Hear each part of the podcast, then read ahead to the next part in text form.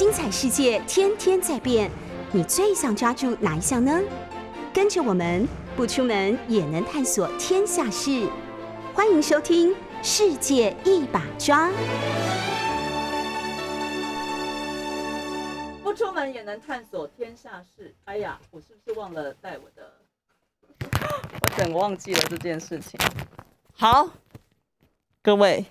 这样声音有比较清楚了。世界一把抓，冬奥听酒吧，我是主持人海伦。今天是我们冬奥限定特别节目的最后一集。那今天当然我们在节目中就要来，嗯，怎么讲？回顾也好，或者是展望未来，这是非常重要的一件事情啊。我们这次中华代表团在东京奥运有非常非常杰出的表现，也就是两金四银六铜，这个非常好记的数字啊。那在昨天呢，我们中华代表团，包括我们的田径队的成员，还有我们的后勤人员，都已经全部回到了台湾，或者有的这个选手他们是回到了，也许美国，呃，继续他们也许职业的比赛，或者是备战其他的赛事啊。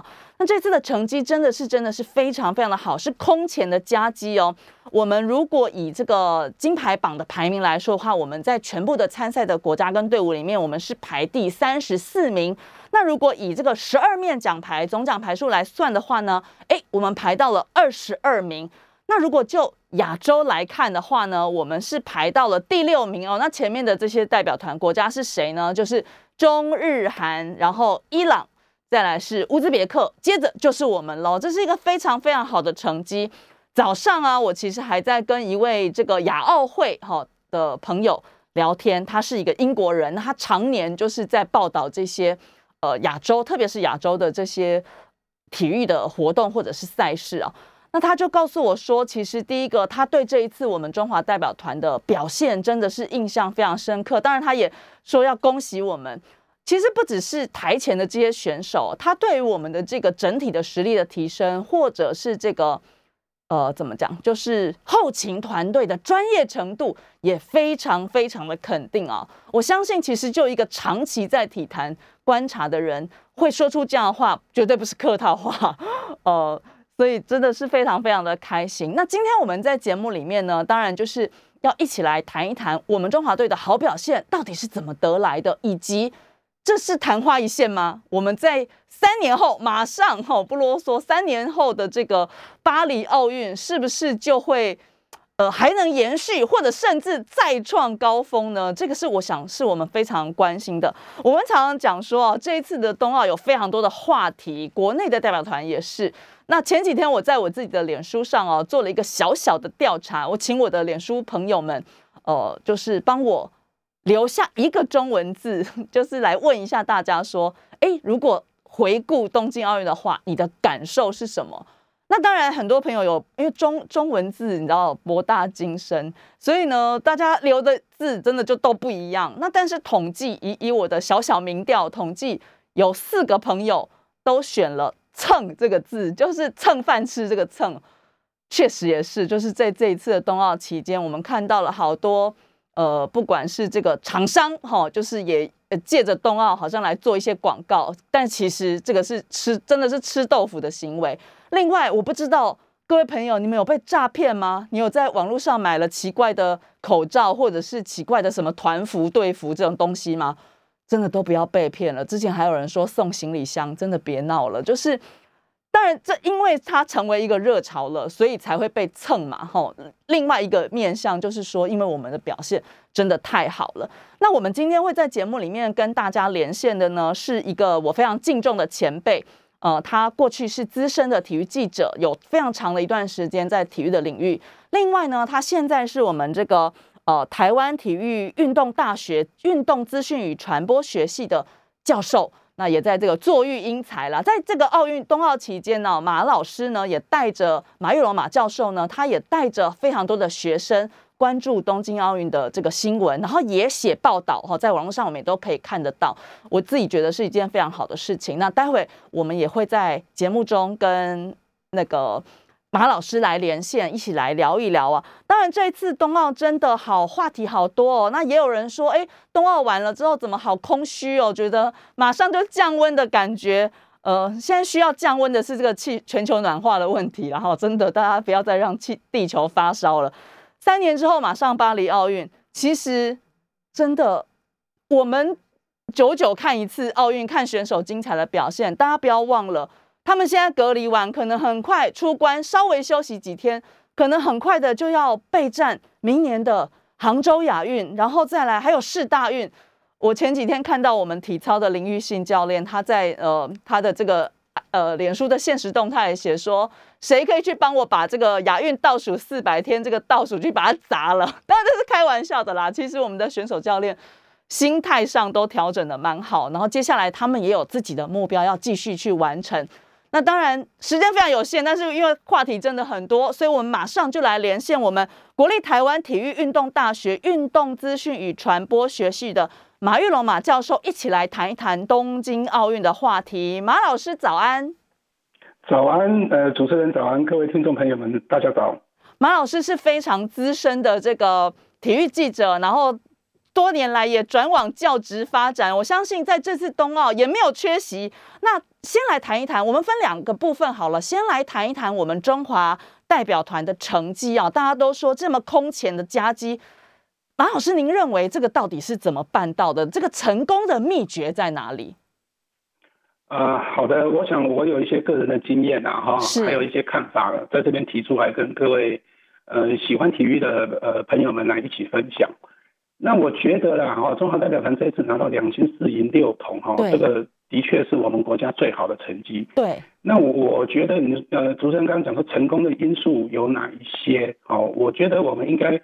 把时间往往往前倒，哈，我们往后退，啊，呃，我们从二零一八年的亚运来看，啊，是，呃，我想，呃，竞技体育哈是一个高度张力，而且是呃那个胜负啊分别都是非常细微的一个呃一个运动，对，呃，其实平常心讲啊，我觉得我们台台湾呐哈。以我们国家的人口啦，我们国家的一些实力，我们呃一些运动人才的培养来讲的话，我们的主战场应该是要设定在亚运呐。对。呃，毕竟奥运的呃奥运的竞争是非常非常，它是另外一个等级的的竞争。那我们可不可以达到？哎，我们当然可以达到。啊，不过我我觉得那个还是差一点，啊，还是差了一点点。啊。是。那我我们如果回归到呃二零一八年的亚运来看的话，我们在亚运是拿到十七。金啊，十七面金牌，那十七面金牌其实已经略差于呃二零一八年的曼谷亚运啊，我们一九九八年。的曼谷亚运。啊，对对对对，一九九八年，对对对，哎，那一年我们是拿了十九面金牌，对，好，那一直等到呃二零一八啊这一年呢，才拿到一个十七金啊，那这个十七金我们来看的话，我们的十七面金牌里面，我们扣掉。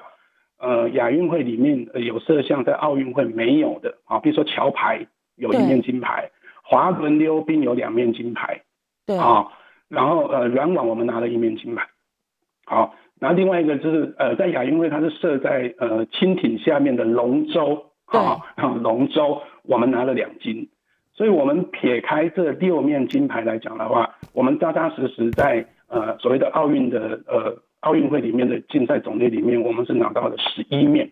对，好，这十一面。那有那有有亚运会这个十一面金牌所拿下来的这些选手里面，其实在这一届的奥运会成绩都非常的好。对，啊，比如说郭幸存，对对对哈，呃，李志凯，对啊，啊，然后我拿拿到不管是拿到像文之允哈，虽然他没有没有拿金牌，可是他在亚运会也拿金牌。在奥运会也拿到一些铜牌，对，所以，我我们我们这样来对照的话，其实，呃，亚从亚运会来看，我们以奥运周期跟亚运周期来讲，都是两年一个周期嘛，对不对？我们呃亚亚运结束就看奥运，对。那从二零一八来印证今年的呃呃东京，虽然延后了，虽然它延后了一年了，哈，那我们来看的话，其实，呃，亚运会好的话，我们基本上下一届的奥运基本上不会太差了，是，不会不会有太太多的状况。好，所以我们用呃亚运亚运的这个呃成就来当基础的话，那我我们觉得像今年因为是延了一年嘛，对不对？哈，然后然后在这个过期呃过程当中，我们当然也有很多的资源，比如说黄金计划，待会我们可可能也会聊到这个黄金计划啊。对，那那这些资源都呃投入下去的话，所以造就我们今天呃这样子的一个呃成绩出来，好成绩出来。不过呃比较可惜的是，我们今年。呃，有四面银牌，哈，有四面银牌。那这四面银牌其实跟金牌的距离都是只差一点点，一点点，对，真的只有一点点，一点点，比如说，对，一点点，射箭啊，体操，呃，羽球跟柔道啊，这四面银牌。那其实我又回到刚刚节目一开始我跟观众朋友讲的，就是说。竞技体育就是就是这样的一个高张力的一个比赛，你差一点点，可能金那个奖牌的成色就是从第一名会掉到第二名，第二名会掉到第三名，你甚至第三名会掉到你连奖牌都没有，可能只差一点点，就是那一点点。所以那个一点点，我们未来怎么去克服它？哦，我我们把这四面银牌，如果我们可以再让它，我们讲不要百分之百的让它转换，我们转换成二分之一的话，我们就有四面金牌了嘛。追求那一点点的突破跟进步，但是这一点点可能要花非常大的心力啊，那个很累啊。一点点的话，对，如果你用竞技体育、纯竞技体育的角度来看，那一点点就差很多了啦。所以我觉得我们呃可以高兴啊，然后我们的呃好的优点啊，比如说我们的运科啊，这次呃所谓的运科就是资源团队哈，不只是只有运动科学，那今年我们的资源团队就做得非常好。对。那这个好的东西，我们好的项目，我们都应该要把它嗯保持下来。对，好，这好的要保持下来。那我们还差什么？嗯，哦，其实我觉得回来之后，或许呃大家去探讨的一个问题是，我这一点点到底是差在哪里？对，啊，有没有其他的意思？这一点点是我们利用两年或三年啊，或者是呃或或许需要更长的时间，十年，我们才有办法改进的。那现在就要开始去做。对。啊，你你提你现在马上做，永远不嫌晚。你现在不做，那你到时候比赛的时候就会后悔。真的是看到这个我们的好表现的同时啊，但是我相信体育圈本身已经马上想到的，就是说，那我们可以怎么样做得更好？这也是我们今天在做这一集节目一个很重要的一个原因哦。马老师，您刚刚提到很多，当然我觉得这真的非常重要。我们从亚运来看，明年其实就又马上又是亚运了，真的。也有很多的事情要去努力，但是从这次的奥运，呃，也有很多人说，那为什么我们在这些呃所谓的团队球类，像是我们讲的棒篮，当然我们棒球自己放弃了去参加这个，放弃了承办五抢一，然后也没有去墨西哥争取。那垒球是差一点没有拿到资格。那篮球、排球、手球、足球这一些，那我们的球类没机会吗？呃，团体运动基本上它的强度跟难度更高啊。嗯。啊，因为我我们就现实面来讲啊，好，我们训练一位选手跟训练一群选手，那个要投入的资源跟难度是是完全不一样的。而且他可能不是只是呃倍数这样子上去的。呃，对对对，那可能是成成几何啊，要投入的资源是要几何几何的倍数这样子投下去才有办法。对，啊，所以团队运动我们是可以去努力啊，那就是说，呃，怎样去找出我们的优优势哦，在哪一些团队项目里面我们可以保有优势？那目前以台湾我们国内的状况来看的话，呃，好像只有棒球吧，哈，因为呃参与的人口也多，运动人口也多，观赛的人口也多，好，那那我们本身的呃棒球在在台湾也有一个职业联盟在运作。啊，在运作，可是可是很可惜，就是棒球又不是奥运会的所谓的呃必办项目。对 啊，下一次可能就是二零二八了。那那是有可能啊，对，有可能没有，有可能而已。对 对，没错。所以这个就是讲说，我们我们最有希望的这个团队运动，可是，在奥运会它又不是常设项目。那其他的运动，我们摊开来看，其实像排球，嗯，像您刚刚说的女垒。啊，垒球啊，这甚至我们讲足球也好哈，这些这些等等的团队运动，呃，或许我们呃一开始不要把这些目光把它放到奥运会或者是呃世界级的比赛啊，世界锦标赛、世界世界级的比赛，我们先不要放到那边去，我们先把它放到亚洲。对。啊，比如说二零一八年，我们呃呃主持人也跟我们也在现场嘛，对不对？我们看我们的男排，我们男排拿到一个铜牌，哎，那个成就不会输给金牌。就我们国内的排球环境来讲的话，没错，或那那面铜牌就可以激励很多在国内，比如说排球的一些呃生态跟发展等等，哦，所以呃团队团队运动，我觉得还是把目光先放在亚洲吧，啊，因为毕竟亚洲有四十五个会员国，我们亚洲能拿第一也不简也不简单啊，没错没错，哎呀，啊，那你说你说足球是全世界最热门的运动，我们看我们看中国就好了嘛。我们举个中国的例子，对不对？中国从来没打进过世界杯啊，除了二零零二年啊，那那是因为日韩共同主办啊，他是捡了一个搭了一个便车进去。如果凭实力来来来来争取世界杯足球赛的资格，中国也拿不到啊。你说中国有十几亿人口，他的资源都不会比我们差，他们也拿不到。呃，所以我是说，团队运动这种这种这种这种资源是很要要耗的资源是很大的啦。那我们可以慢慢来，不急啊，慢慢用先先从个人运动来突破，个人项目来突破啊，按部就班的。对，把国内的这个呃呃风气先把它带起来啊，慢慢再来做啊，比较适合我们。发展全民运动这样子，先先从这个普及人口开始。因为刚才马老师在讲到这个职业联盟的时候，我真的就马上想到了，我们现在的男篮也太兴盛了吧！三个联盟有 十七支队伍，现在到底是发生什么事了？让我们继续看下去啊！不过马老师，你刚刚提到的这个，呃，当然我们很开心，我们在个人项目也很不错，在亚运、接连奥运都有很好的成绩。可是你有没有看到一些问题点？可以跟我们分享的。呃，我觉得问题点哈，还不如我们讲说未来怎么改进。对对对，好，让它变得更好。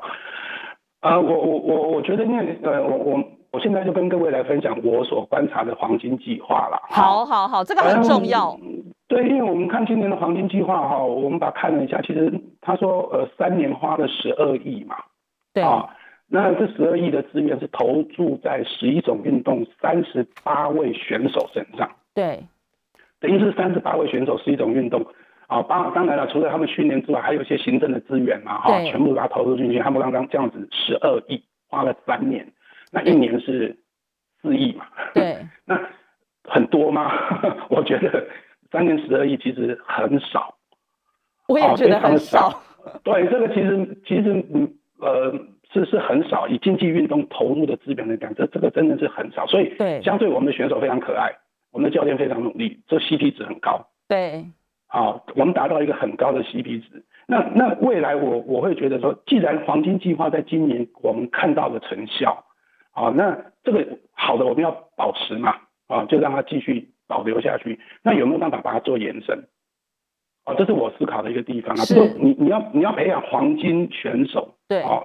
重点选手，那我的梯队在哪里？对，啊，我的梯队，你不可能。现在我们这些选手就是，呃，父母亲或者是基层的学校老师，把他从矿堆里面、矿山里面挖出来。哦，这是一块金，可是还缺最后的琢磨。那我把这个琢磨的工作交给政府嘛？对。啊，可是我们基层要去找这些金块，那个是非常痛苦的。是非常难的，而且那个需要很多的资源。是，我们的政府有没有？我们国家有没有钱？我们国家有钱吗？哦，台湾其实蛮有钱的啊。哦，我们的外汇存底那么多。那未来如果政府或者是体坛，他们觉得说竞技体育真的是我们未来还是要去专加强、要去发展的这一块的话，那应该要从基层去下手。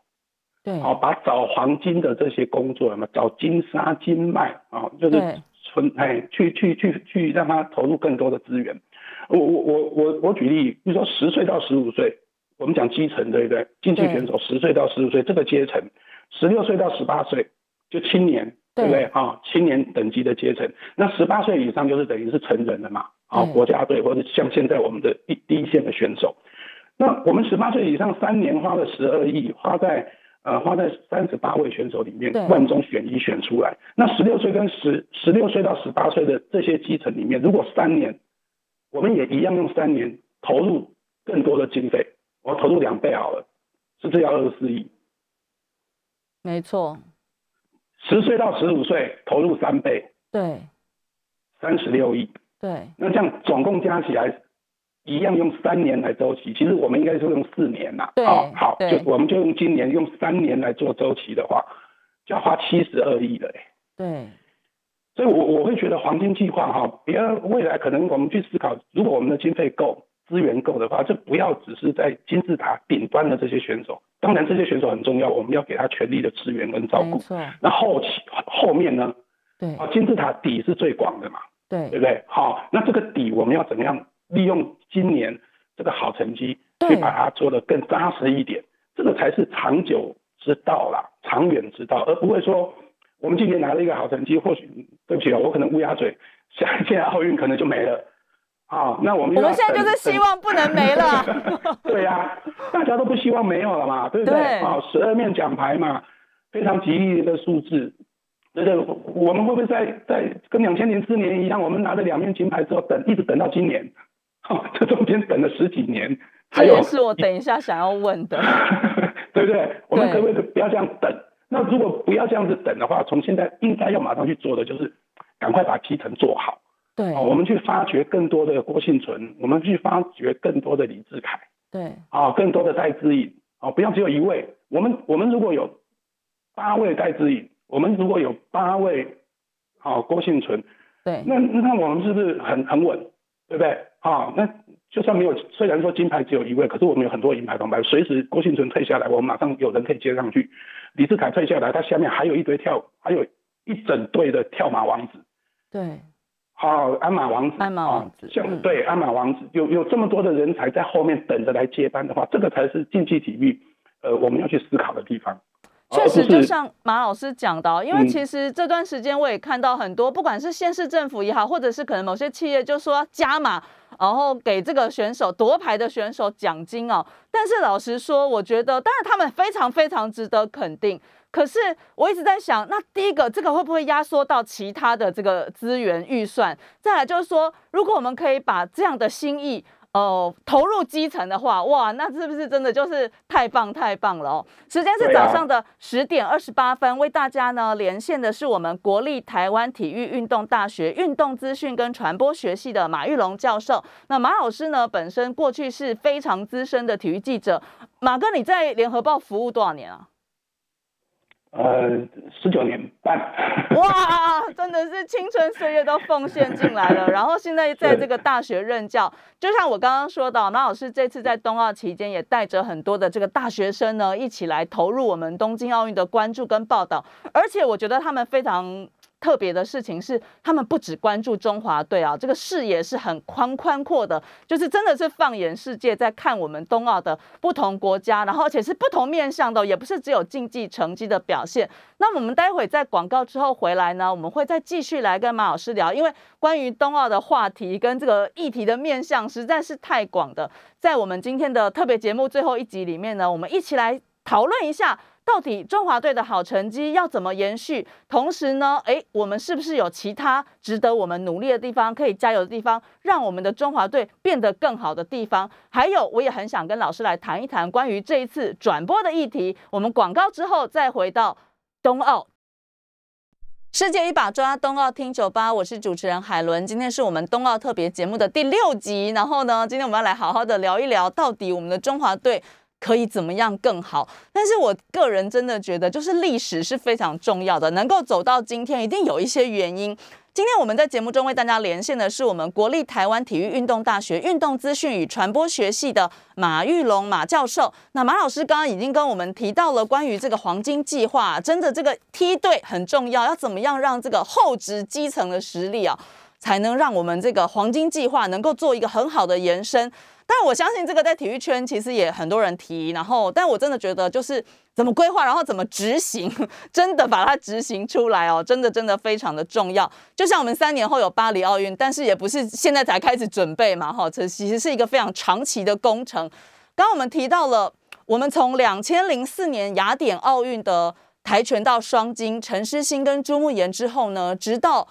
这一次我们又等到了两面金牌，一个是我们郭幸纯，一个是我们羽球的林洋配哦。林洋配现在真的红到我真的觉得有点夸张的红了，但是也很为他们开心。马老师，其实我知道您在二零零四年雅典奥运的时候，其实是很算是怎么样，很深的参与了这个夺金的过程呢？可不可以来跟我们分享二零零四年到底是怎么突破零金的？好，因为呃，二零零四年其实那个时候的选手的资源没有像现在这么多，凭良心讲，啊，那个选手没有没有那么多了，哈，资源没有。没有那么多的资源，那个时候也有所谓的黄金计划，可是呢，跟现在来比起来，哈，那那那还是差了一截，哈。是。那那为什么跆拳道可以在一天里面拿两面金牌？这就回到上一节节目，我跟呃各位听众朋友分享说，呃基基层很重要，对啊，基层很重要。那我我们我们回回回过头来看嘛，哈，呃，两千零四年我们四位选手，除了呃那个季淑如他没有拿到呃奖牌之外，好，那。季淑如，季淑如呢，在她高中啊，还在念北英女高中的时候，一九九七年已经拿到世界锦标赛的金牌。哇！好，陈思希呢 更更早，十四岁啊，十四岁，一九九四年的开曼群岛的世界杯跆拳道比赛，他拿了金牌。哇！好，那黄志雄更不用讲了。那黄志雄历经过九九年世界锦标赛的金牌，对，两千年雪梨奥运的铜牌，对。啊，虽然当年我们全全力想要拿金牌嘛，啊，他拿到铜牌，他也经过大赛的资历。那朱慕言呢，从两千零一年的世界锦标赛开始，啊，从十八岁开始，也开始在国际的这种跆拳道比赛里面崭露头角。那一直到两千零三年到两千零四年的奥运达到高峰。好，所以这些选手其实不是在两千零三年或两千零四年才冒出来的，跆拳道这些选手都是在十几岁国高中的时候。就已经有所谓的世界大赛的，而且是奖牌甚至是冠军的这个资历跟实力。对，所以跆拳道当年的跆拳道，当时的跆拳道后面是很多的选手在等着排队要来竞选奥运的国手。真的，人口多，实力强。对，我们经常在讲说，中华队跆拳道国手的选拔比世界锦标赛还难打。对，真的有这种感觉。对，那这个就是。底子嘛，我们底子够嘛，好，那底蕴深，对，那选手的素质高，经验多，那他碰到大赛，他自然就可以什么，把他的潜力，把他的能力一次就把它发挥出来嘛，对，啊，而不是说啊，为了比赛才去挑，挑了一个两个选手，然后我们虽然给他一个很多的资源，可是毕竟他是担保的，对。啊，底蕴是担保的，啊，所以，所以这个两千零四年会成功的一个很大的原因就是基层够深厚，对，啊，然后呃，当时当然政府整个资源也够也到位，啊，所以选手的表现也好，所以有有这样的成就，对。可是后来之后呢，啊，就就就慢慢我们就是有有点停滞嘛，啊，有点停滞，啊，当时我们回来的时候也是想说，哎，未来会不会哇？跆拳道会变成，呃，台湾怎么样怎么样怎么样？我们就都很多的很多的想象啊，啊，可是后来就发觉并没有，啊，并没有。那这个也是我今年我个人也是觉得比较担心的一点呐，哈，就是说，呃，这十十二面奖牌拿回来之后呢，我们会不会只热度就热这一个月，热完之后，有人还说到这礼拜就没了，就没了。啊啊，该做的没去做，然后大家还在想，还在还在怀念以前怎么样，沉浸在那个荣耀跟开心里面。对，那那这个其实就就比较不好，就比我比较比较担心的地方。其实竞技体育呢，呃，当你跑到终点的那一刻结束之后，就是下一个起点的开始啊，你没得休息的啊，你没得休息的啦，啊，所以这一点是我比较担心的。所以两千零四年。呃，那个成就，我我个人觉得啊，因为我我那时候还在还在呃担任采访工作的时候，其实我跟着他们，不是两千年，我在两千年一九九八年开始，九九年开始，其实我就跟着整个中华队啊，他们国际赛啊，当时我们都有跟着去采访，所以对他们的一些实力什么东西，其实都都蛮了解的。这真的也是很重要哎。其实我刚刚其实在马老师在讲的时候，我又想到另外一个，其实我也很想在这边也想请马老师来分享一下。就是刚讲厚植基层，然后很多的选手，很多的好选手，那在很年轻的时候，我我想讲另外谈一下另外一个例子，像这个我们桌球的庄智渊，庄智渊这一次也一个人的武林嘛，哈，就是也引起非常多的关注，但是我也觉得很。这这不知道该怎么说，就是说，呃，他都已经打了五届奥运，他也不是今天才这么厉害或这么红或者什么的，但结果很多人是到现在这一次，因为他后面没有教练，没有什么的，才开始关注他。我我想请马老师谈一下您对庄智渊的认识好不好？你是看着他长大的吧？其实庄智渊的环境，他他整个成长的成长，就是他的球技啊，哈。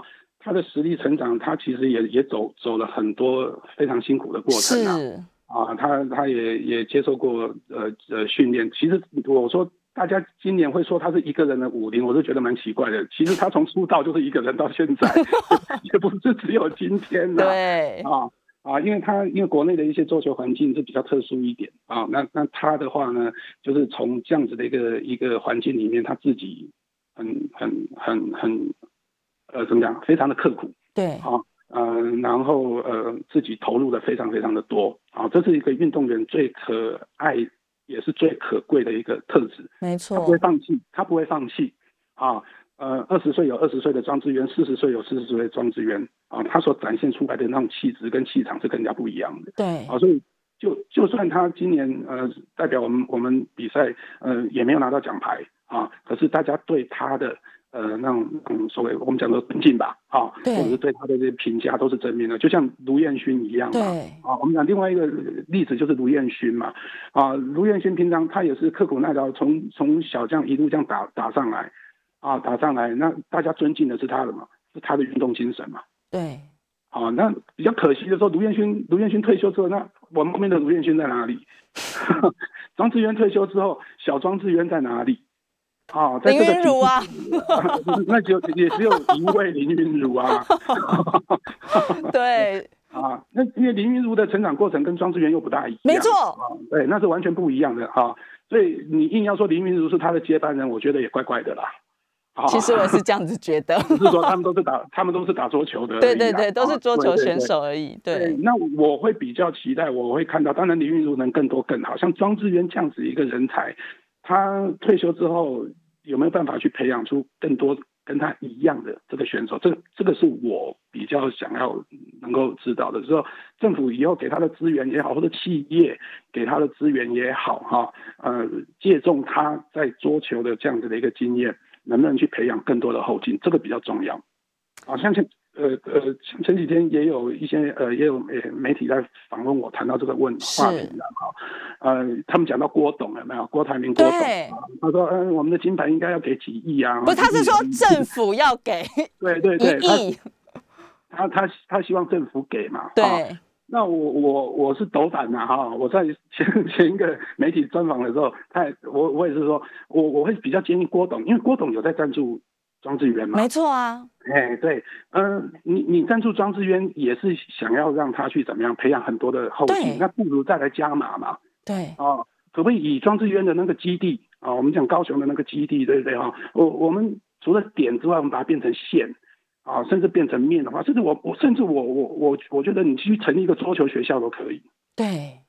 好，你从庄智渊那个点开始，你去成立一个桌球学校，台湾的桌球学校，让孩子们喜欢打打桌球的孩子可以读书，然后球技可以兼顾。那未来就业不不见得每个都是林云如，不见得每个都是庄志源，对不对？那未来我的运动生涯结束，我可以到郭董的企业体里面去工作，我有我有了所谓的嗯，没有后顾之忧的感觉了哈，我不用去担心我以后找不到工作，对。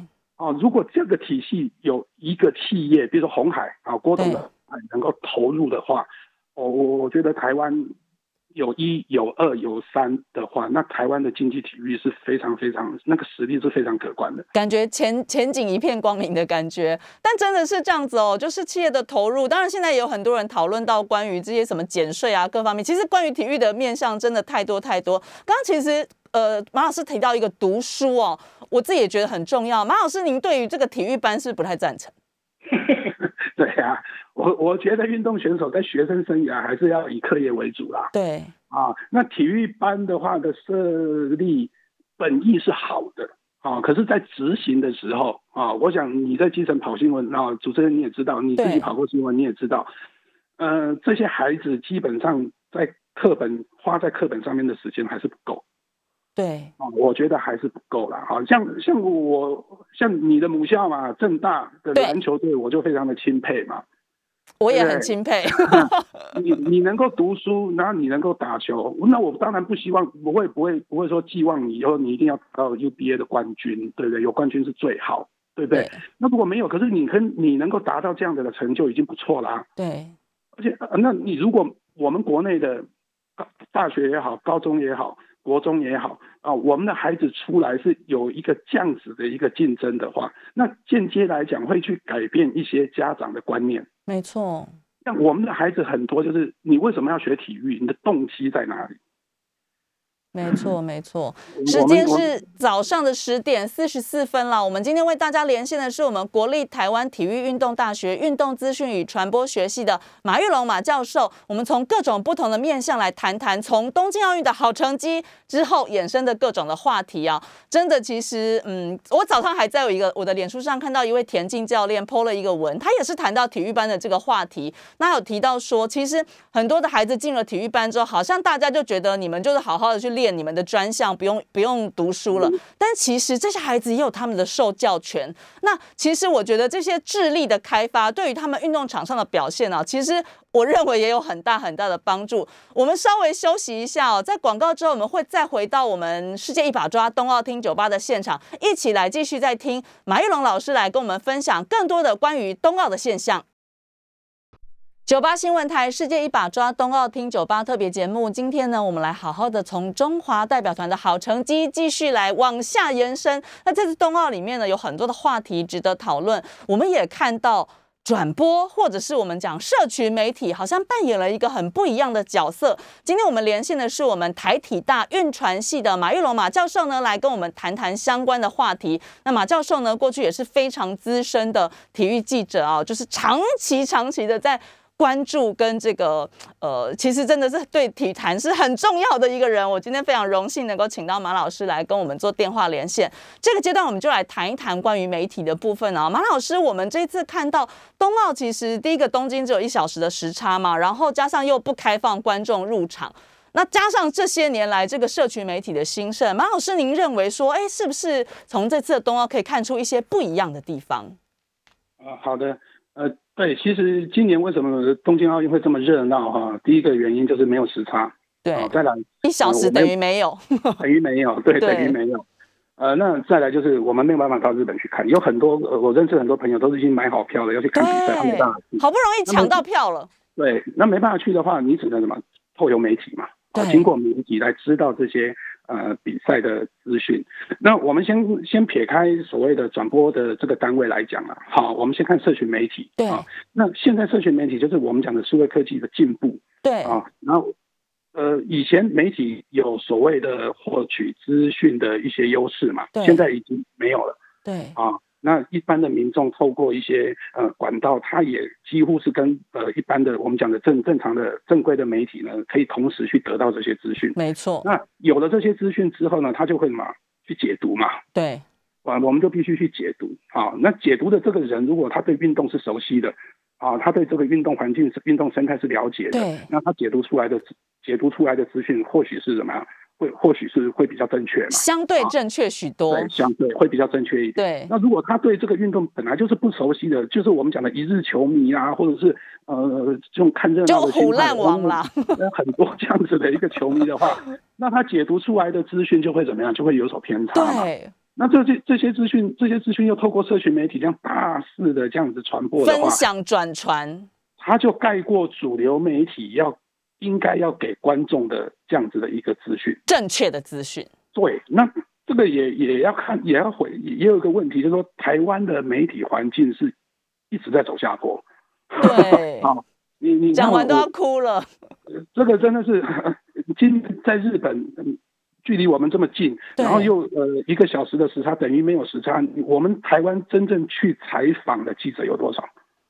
其实很少哎。那国内的媒体的体育版、体育组，我们讲电子媒体，电子媒体除了爱尔达那种专业专业体育台之外，对不对？而且是转播单位，嗯，对，它是转播单，它付费的。那其他的电视台，哪一个电视台还有所谓的体育组这个这个编制？那平面媒体或者是网络平面媒体来讲的话，嗯，你走电子化，你走网络化之后，你也没有所谓的体育组，不然就是你体育组上都在裁员嘛，或者什么体育组缩版嘛。对，剪版嘛，简章，甚至嗯，还有嘛，都是关掉的也有啊，对 不对？没错，没错。于体育啊，我们我们的呃运动拿到这么好的成绩，可是，在运动媒体这个产业却是萎缩的怎么样？非常非常的快，跟我们拿金牌的速度一样快，非常严重。哎，这个听起来怎么都？这个是一个很大的反差哎。可是我觉得它是一个警讯。这个我觉得，嗯。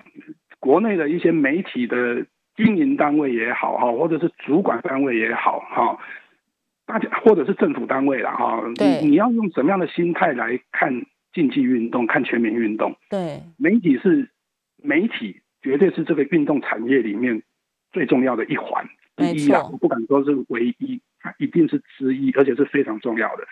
那你如果没有这样子的一个媒体的的力量去支撑的话，那你就没有办法怎么样？把你的一些好的效应把它散布出去嘛，没错，那你会变成很多错误的资讯或者不正确的资讯盖过你啊正确盖过你正确媒体应该传出来的资讯的话，那个就会有有有些资讯。所以我们在这十七天呃里面呢，我们就当然就看到很多了哈，政治人物也有啦，民意代表啦哈，还有一些网红啊。啊，还有一些平常在呃，乱报嘛，对啊，很多的名 水专家哈，对，好像突然都变得每个都是体育专家啊。那其实我我经常跟学生讲，我自己跑新闻跑新闻跑了大概二，我跑了二十一年、二十二年。那我现在在学校，我会教教这些大学生啊，对，也把我的经验分享给他们。我经常跟学生们讲，我说体育新闻啊，是所有新闻里面最难跑的新闻。是。你不要以为体育新闻很简单，体育新闻不是看得懂体育就好了，不是看得懂比赛就好了。呃，更别说很多人根本看不懂。嗯，那那个就是不不用功了嘛。对，不用功真的不行。对，所以你要你你体育记者要担负的角色，除了传递讯息之外，你要去解读这个比赛。啊，解读这个比赛，解读这个选手。所以在这个呃奥运期间，我也教我的要求我的学生啊，说我们看奥运不是只看中华队。对，原因就在这边。你去看看世界各国的选手，他们到底是怎么一回事？这个国家到底是怎么来玩、怎么来 来培养这些选手？没错，他们背后有一些什么样的心路历程？这个非常精彩的故事啊！哈，那其实这些资讯找得到吗？找得到，我们就把它写出来，让大家来看。对，哦，或许可以尽一点点力量哈，让大家知道一些啊，其实竞技体育不是那么简单的。啊，不是那么简单。那媒体这个这个问题，这也不是今天今天才发生的哈。我觉得这个，呃，是是需要从另外一个角度哈，那这是另外一个面向的啦哈。那那怎么样去去把运动运动媒体再把它兴盛起来？啊，那未来对我们国家的竞技运动的比赛啊也好哈，讯息也好，呃，才会有一个比较正面的注意啊。但是光是转播，从这次就可以看出一些问题了。第一个，艾尔达拿到了主转播权，然后呢，公共电视跟东森，那我们以东森为例，东森其实平常做新闻台，我相信他们也有零星的体育新闻，但是他们并没有专业的，呃，就是长期在报。老师，您是不是跟我们跟我们讲一下，就是说从这一次的转播，你看到哪一些其实值得很重要的问题？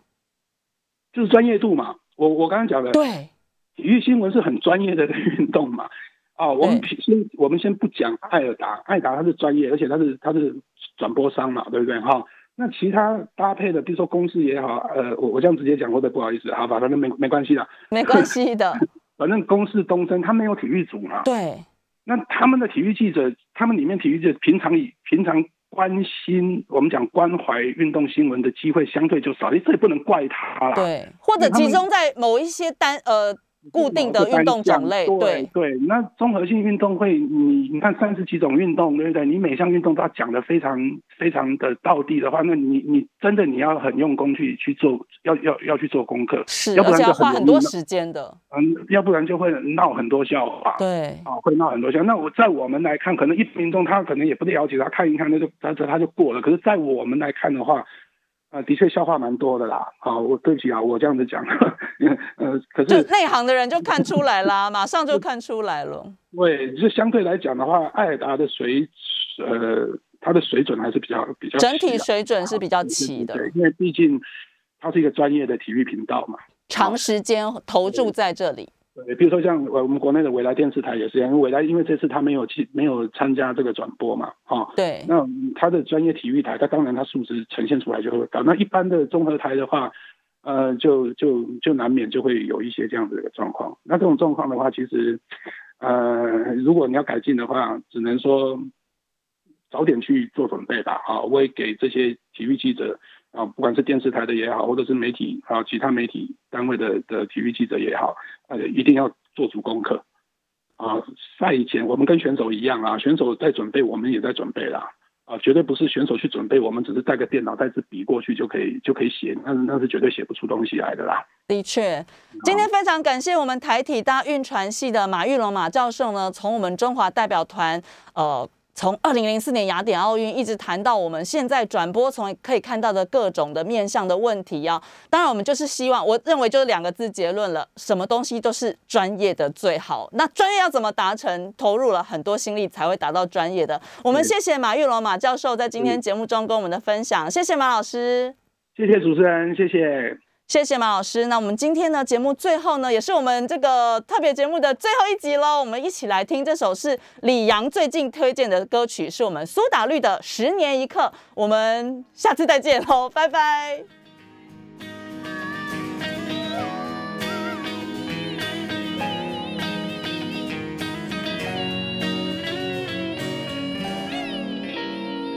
那姑娘半顶着妆，身上漂亮。披黄嘴上流浪，那两人说带着那歌舞齐发，百花手上飞扬。年岁的河已三百趟，那江水走遍大街小巷。管是圣诞静默、抽跑龙套，也能让你激昂。宁愿舍一顿饭，也听你唱。可能忙了又忙，可能伤了又伤，可能无数眼泪在夜晚唱了又唱，可是换来成长。